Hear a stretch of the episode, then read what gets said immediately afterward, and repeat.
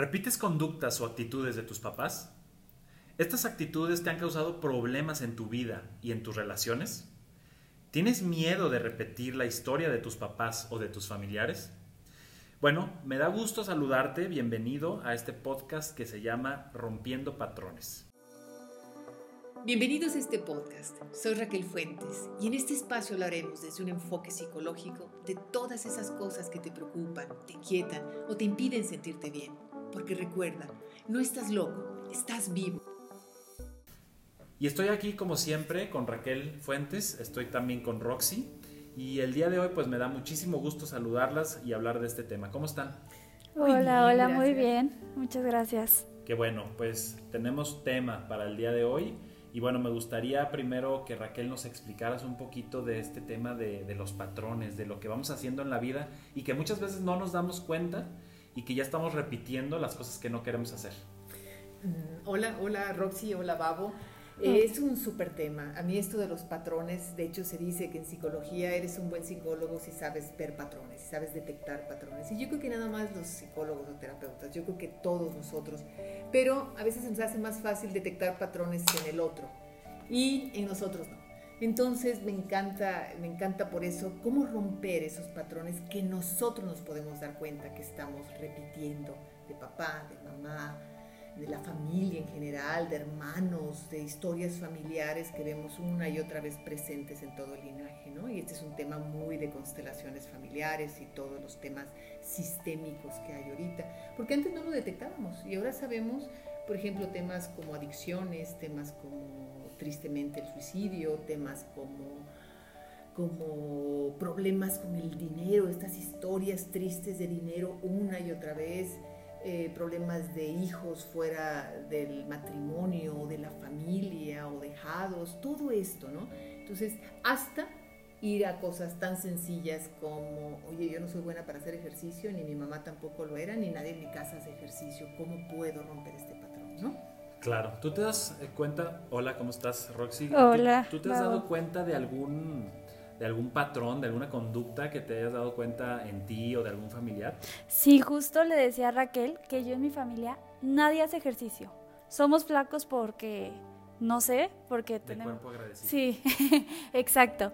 Pero nadie hacemos ejercicio y nos encanta toda la comida, pero en serio, a mi hermano lo metían en un deporte más otro deporte, pero nunca lo terminaba. Y yo estoy igual, o sea, en un segundo me metía en un deporte y al otro a otro y dos días me gustaba y al tercer día ya decía, ya no me gusta. Y eso me pasa mucho y cuando quiero ser constante me cuesta muchísimo trabajo. Yo creo que me cuesta más trabajo que a nadie ser constante. Sí, eso podemos ver que es un patrón que, y dijimos, podemos decir, pues no es tan serio, ¿no? No nos afecta tanto, pero podemos tal vez darnos cuenta, y no sé si te pase, Roxy, que en tu vida eso se puede trasladar a otras cosas. Sí. No nada más es el ejercicio, no hacer ejercicio, no ser constante, pues me hace pensar ciertas cosas de mí y al rato me proyecto en otras cosas y también, ah, pues esto ya lo dejé, pues sí me gustaría, pero luego lo voy a dejar. Entonces a veces trascienden. Babo, ¿y tú? ¿Algún patrón que veas en tu familia? Me, devolviste la pregunta de Roxy, me parece genial. No, y sí hay, ¿eh? Fíjate que me he dado cuenta, por ejemplo, en, en mi familia, se repite del lado paterno eh, esta eh, separación de la pareja. Eh, mis papás son, son separados. Este, y, bueno, a mí el miedo, ¿no? De decir, híjole, este, a, lo mejor a mí también me va a pasar, estoy cometiendo conductas que me pueden llevar a, pues a lo mismo, ¿no? A repetir esto. O por ejemplo que me han dicho, ¿no? Ah, eres igualito a tu mamá en esto, eres igualito a tu papá en esta actitud y de repente como que confronta, pero la realidad es que muchas veces tienen, tienen razón, digo, lo aprendimos, ¿no? O sea, por algo nos enseñaron algo y lo como esponjitas, ¿no? A lo mejor desde niños, pero también otras actitudes más inconscientes. Totalmente. Los patrones, y lo dijiste muy bien, Babo, son aprendidos. Y en la familia a veces están presentes por generaciones. Entonces es como una bola de nieve que cada vez, cada generación que no los salva, se va haciendo más grande y por lo tanto a veces más pesados para nosotros. Raquel, yo tengo una duda. Puede pasar, yo he visto casos en que, por ejemplo, la mamá es súper fría, no les dice nunca a sus hijos te quiero, o el papá, y los hijos con sus hijos son todo lo contrario, son súper amorosos, pero caen en el que a todos les dicen que sí, los hijos hacen lo que quieran, y pues también no está bien, es como un extremismo. Totalmente. De hecho, eh, los patrones o los podemos copiar o, los, o podemos reaccionar a ellos e irnos del otro lado. Y el ejemplo típico es, tuve mis papás que eran alcohólicos o alguno de ellos y yo no tomo una gota. Ahora sí, Dios me libre de tomar una gota y hasta me da miedo, me doy miedo a mí mismo, no me vaya a pasar lo mismo. Creo que copiarlos y reaccionar a ellos e irnos al otro extremo es seguir atados al mismo patrón. Al fin no somos libres. Pero veamos, podemos ver de dónde viene o cómo, más bien, cómo cambiar esto. Ya vimos que viene del único lugar donde puede venir, de mi seno familiar. No nos vamos a la parte espiritual. A veces se dice que por eso escogimos esa familia, porque va a traer esas tareas espirituales que yo tengo que superar. Entonces mis padres o mi linaje solamente son un conducto para meterme de lleno a esas conductas, esas actitudes que yo personalmente tengo que superar porque no podemos toda la vida echarle la culpa a nuestros papás. Ay, sí, es que mi papá era así, sí, yo por eso soy así, o es que mi mamá me trató así. En un momento ya cuando somos adultos ya no podemos echarle la culpa a los demás. Si somos adultos entre los 18 y los 21 años, escojan la edad, pero por ahí va. Entonces vamos a hacernos responsables y lo primero es para salir de un patrón es identificarlo. ¿Qué estás copiando? Y vas a ver que casi siempre las cosas que te cuesta trabajo superar van a ser un patrón en tu familia. Por ejemplo, en mi familia, hombres enojosos, que se enojan, que se enojan por todo, como con un carácter como, no puedo decir tanto reactivo, pero les molestan demasiadas cosas. Entonces, la verdad, empieza a dar un poco de flojera esto. Y decir, ¿por qué? Y yo no digo tanto para mí, sino cómo trabajar ellos, cómo empiezan. Primero darse cuenta que hay otra manera de ver la realidad, y de actuar ante la realidad. Por ejemplo, pues ¿qué tal si no te enojas? ¿Cómo? ¿Pero que no es natural enojarse? así es cuando vivimos un patrón. Pero, pero, pero, vamos viendo cómo los desactivamos. Y Raquel, es muy difícil desactivar esos patrones, es una tarea muy difícil porque también creo que llama la atención cuando te vas a casar con alguien, fijarte en esos patrones y decir, va a ser muy difícil que los cambie. Eh, te puedo decir que sí es difícil porque de cero años a 18, diario, cada segundo de nuestra vida estuvimos inmersos en esos patrones de la familia, por eso son tan poderosos. Y que si no los revisamos van a seguir sin darnos cuenta. Muchísimas personas siguen esos patrones y ni siquiera se han dado cuenta que están en su, en su núcleo familiar. Y tal vez es la primera tarea, revisa qué patrones, revisa. Y, y a ti que nos estás escuchando, revisa qué estás repitiendo y curiosamente repetimos también eso que criticamos en nuestros padres. Es que mi mamá era muy gritona y me encuentro gritando como mi mamá. Es que mi papá era muy celoso y no dejaba a mi mamá estar a gusto. Y estoy exactamente repitiendo el patrón. Así es que no nos salva rechazar la conducta de nuestros padres. Eso no es la vacuna para los patrones.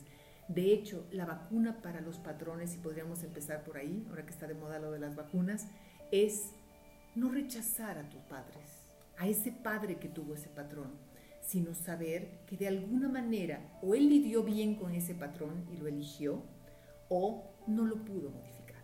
Entonces viene la compasión y viene el amor, y esa es la primera parte en donde nos empezamos a alejar de ese patrón. La segunda es ver cómo funciona en nosotros, porque un patrón es un ejercicio que hemos hecho y que nosotros creemos que da resultado, aunque los resultados no, no, no haya es como casi una creencia. Dicen que el hombre es el único animal que comete el mismo error una y otra y otra vez y cree que va a obtener un resultado diferente. Entonces, yo les podría decir, el primer paso, obsérvense y vean qué patrón están repitiendo. Identificarlo, ¿verdad? Identificarlo sería. La segunda, ¿hacia qué quieres cambiar?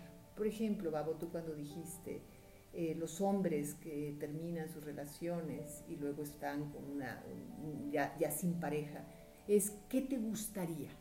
Pues, pues más te pregunto como ¿qué te gustaría a ti? ¿Cómo sí, te romper, cambiarlo? romper ese patrón y conservar una familia. Exacto. Entonces, poder saber qué es lo que quiero. En el caso, ¿tú qué querrías? Hacer ejercicio y ser super fit. Entonces ya tenemos el segundo paso. ¿Qué queremos? Romper como patrón, a dónde queremos ir, qué nuevo patrón, porque somos como las computadoras. Nos sacan de casa o salimos de la familia ya con programas eh, preestablecidos. Entonces, si no nos gusta, vamos a, a, ponerle otro programa. Entonces, acaban de decir su nuevo programa. tener cierta disciplina, cierta constancia, poder aprender cómo mantener una pareja, una familia. Bueno, lo segundo es, ¿qué necesito para hacer eso? Entonces sí necesitamos como una estrategia. Y en, en tu caso, Babo, tal vez en el caso de muchos de los que estamos oyendo, bueno, pues déjame revisar qué quiero, qué quiero y cómo lo hago. Entonces, ¿qué paso? ¿Sabes qué?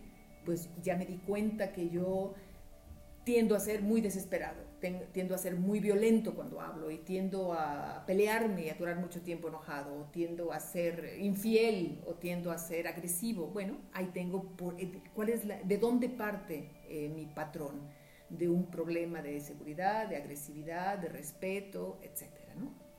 Entonces, identifica qué es, de qué se compone ese patrón me parece muy bien. Yo ahorita me llegó a la mente un problema que, que, tengo, que me gustaría compartir, es que es esta parte de querer tener la razón como medio sabelo todo, y eso me ha afectado en las relaciones, porque te das cuenta que pues nadie quiere estar con alguien que le enseñe de todo, sino más bien como aprender en el camino con alguien, ¿no?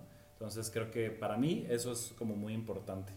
Y ahí viene tal vez el primer tip, ya que lo identificaste, pues vas muy avanzado, ¿eh? Entonces ya que lo identificaste es, ¿qué quieres? ¿Cómo quieres ser?